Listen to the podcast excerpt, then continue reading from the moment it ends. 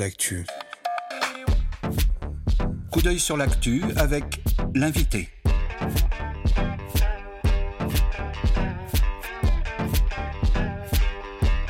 Coup d'œil sur l'actu avec l'invité. L'invité des regards.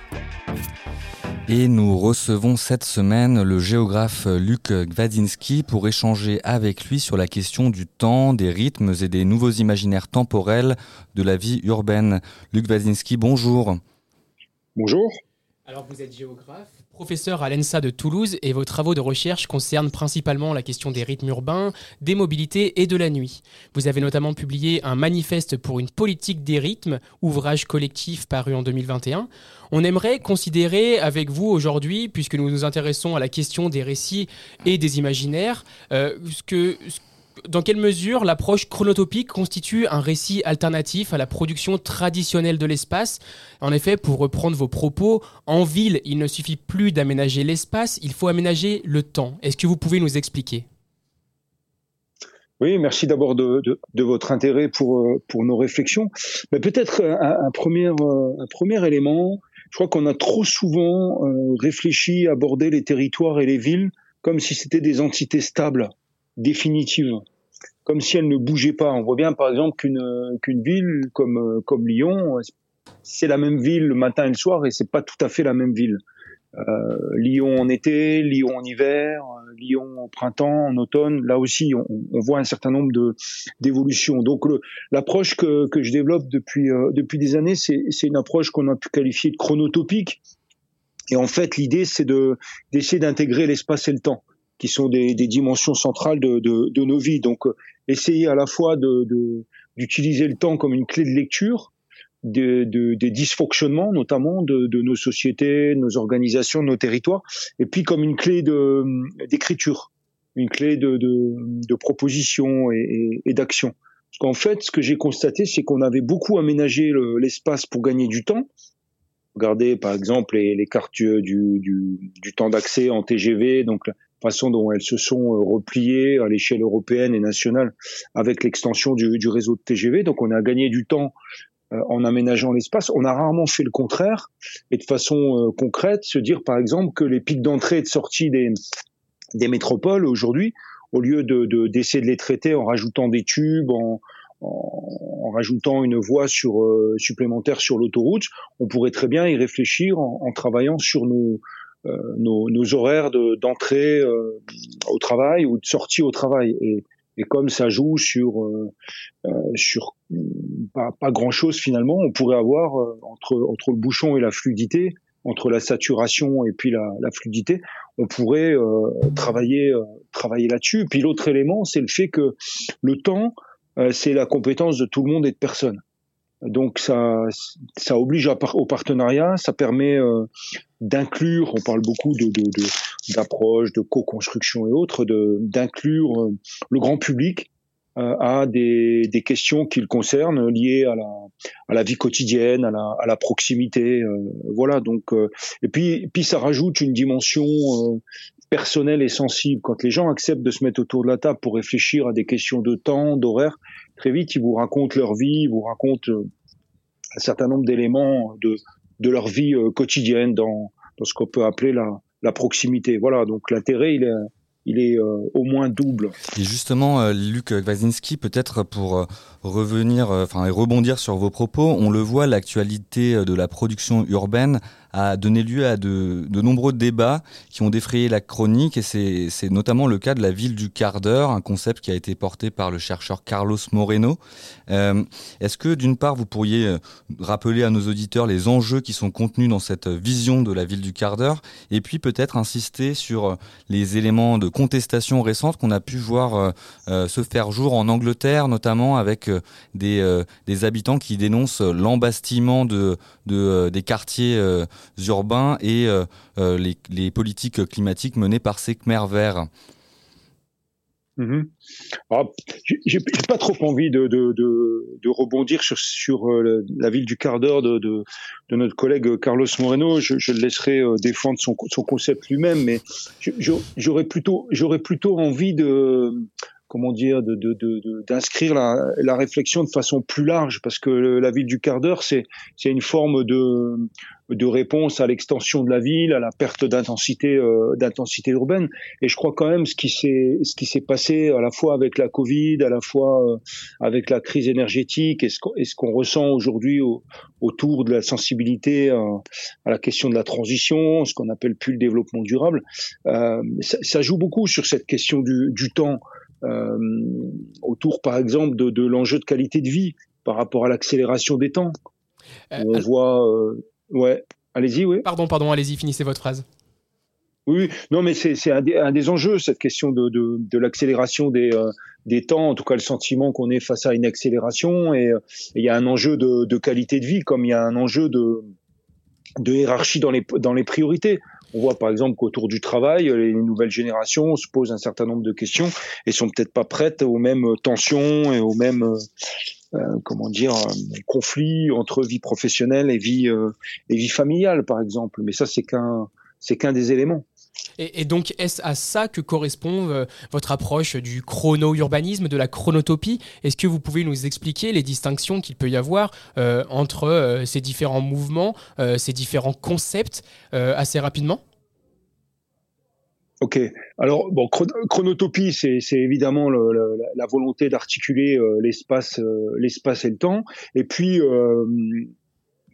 chrono, chrono-urbanisme pour moi, euh, c'est la première des la première des questions qui est posée, le problème, le premier des problèmes auxquels ça sa réponse, c'est quand même le, problème de d'extension euh, sans fin des, euh, des villes et de perte d'intensité. C'est quand même la, vraie question. Donc, euh, moi je parle de, de chrono-urbanisme, quand aujourd'hui on travaille sur les questions de rythme, c'est premier premier point. Là, ça rejoint cette question de ville du quart d'heure, mais on a écrit ça il y a déjà 25 ans. C'est comment on met du temps dans, par exemple, les procédures d'aménagement du territoire, que peuvent être les plans locaux d'urbanisme ou les, euh, les, les SCOT par exemple. Comment on peut euh, éviter d'implanter une zone d'activité ou une zone une zone d'habitat à, moins de 10 15 minutes l'une de l'autre? C'est ce que c'est ce qui est fait par exemple aux Pays-Bas. Bon, déjà on est dans une approche de de chrono-urbanisme. Deuxième élément, c'est qu'on casse la charte d'Athènes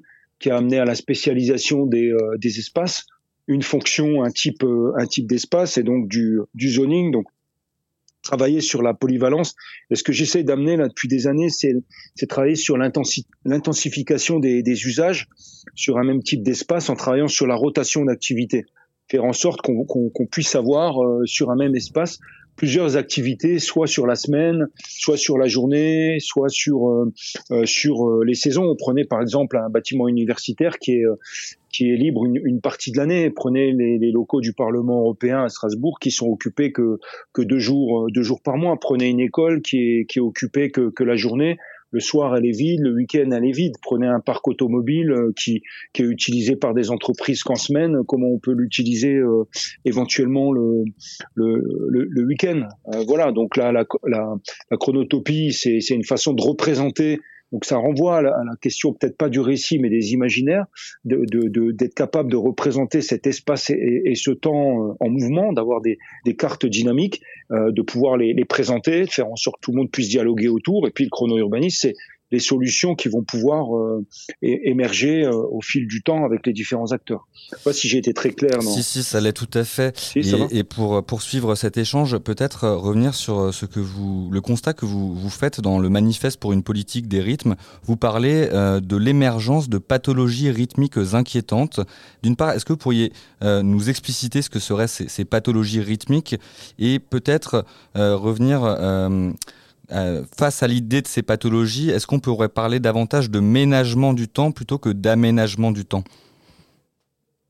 Oui, alors les pathologies, bon, c'est peut-être un peu trop, euh, c'est peut-être un, une métaphore qui renvoie peut-être trop à, l'idée de la, maladie, donc euh, peut-être que qu'elle est qu'elle est pas aussi bien appropriée que qu'on aurait voulu qu'elle qu'elle soit, mais euh, pathologie, c'est c'est vraiment cette idée de de de, euh, de de, de saturation qu'elles soient des, des, saturations dans la vie personnelle, qu'elles soient des, des, saturations dans nos, dans nos organisations, que ce soit des saturations dans l'espace public ou autre. Donc ça, c'est une forme de pathologie. Dans les autres pathologies, vous avez euh, euh, aussi euh, la difficulté qu'on peut avoir aujourd'hui face à, à, la multitude, parce qu'on n'a on n'a jamais appris à gérer nos temps. Euh, on apprend à marcher, on apprend à circuler, mais on apprend euh, finalement assez peu à, gérer nos temps, à gérer nos agendas. Et on est aujourd'hui, euh, avec les, nouvelles technologies, et puis à cette, face à cette hyper offre urbaine, on est face à des, des difficultés à dire non, à dire non. On veut, on veut tout être à la fois, et, ce tout être à la fois amène à des formes aussi de saturation et de et, et d'explosion qui peuvent être la dépression, qui peuvent être le burn-out, peuvent être tout simplement l'extrême fatigue que ressentent de plus en plus de, personnes, et puis aussi cette difficulté à, à gérer euh, à, gérer ces temps. Après, vous avez des pathologies qui sont plus euh, liées à des euh, à des inégalités aussi entre entre hommes et femmes. Peut considérer les, les, inégalités d'accès au, au, travail, les inégalités de partage de, la vie dans la vie personnelle, dans la vie du, ménage, par exemple, euh, ces, pathologies, euh, ces pathologies-là. Alors s'il y a bien un temps qui défraie la chronique, euh, vous en parlez, c'est le travail. Et les récents mouvements mhm. sociaux le montrent, il reste central dans la vie des personnes. Alors est-il possible mhm. réellement de faire changer ces rythmes sociaux quand bah, la norme temporelle principale reste et demeure le travail Et, et est-ce qu'il serait possible d'infléchir un peu ces imaginaires pour s'affranchir de ces fameuses pratiques extrascolaires, de ces fameuses pratiques extra-professionnelles? Bah, ça, ça, demande, ça demande qu'on se réinscrive sur du temps long, comme euh, pour le géographe que je suis, qu'on s'inscrive sur, euh, sur un espace profond. Donc euh, qu'on qu'on cesse de, de, de sur, surréagir dans, dans le présent. Hartog a parlé de présentisme. Donc là, on a vraiment l'impression qu'on est dans une, une démarche qui est, qui est simplement de réagir face à une espèce de, d'accélération, de, problèmes, de difficultés, on réagit dans l'émotion et on n'inscrit pas euh, cette réflexion sur le, le temps long. Pourquoi on, pourquoi on n'aurait pas, pourquoi euh, sur ce temps de la retraite, on on, l'a pas posé comme une possibilité de, de repenser euh, les temps de la vie? Avec des temps d'arrêt dans, dans, nos, dans, dans, nos parcours, hein, une, une valorisation de, de, la formation, euh, de la formation euh, continue tout au long de la vie, la possibilité de, de, de s'arrêter, enfin repenser sur, euh, sur l'ensemble du temps, sachant que sur la population française, je faire une erreur sur le chiffre, mais le, les personnes qui sont actives au, au, travail, c'est 22 ou 23 mm. Tout le reste des personnes sont, font, font autre chose de leur journée que, que le travail.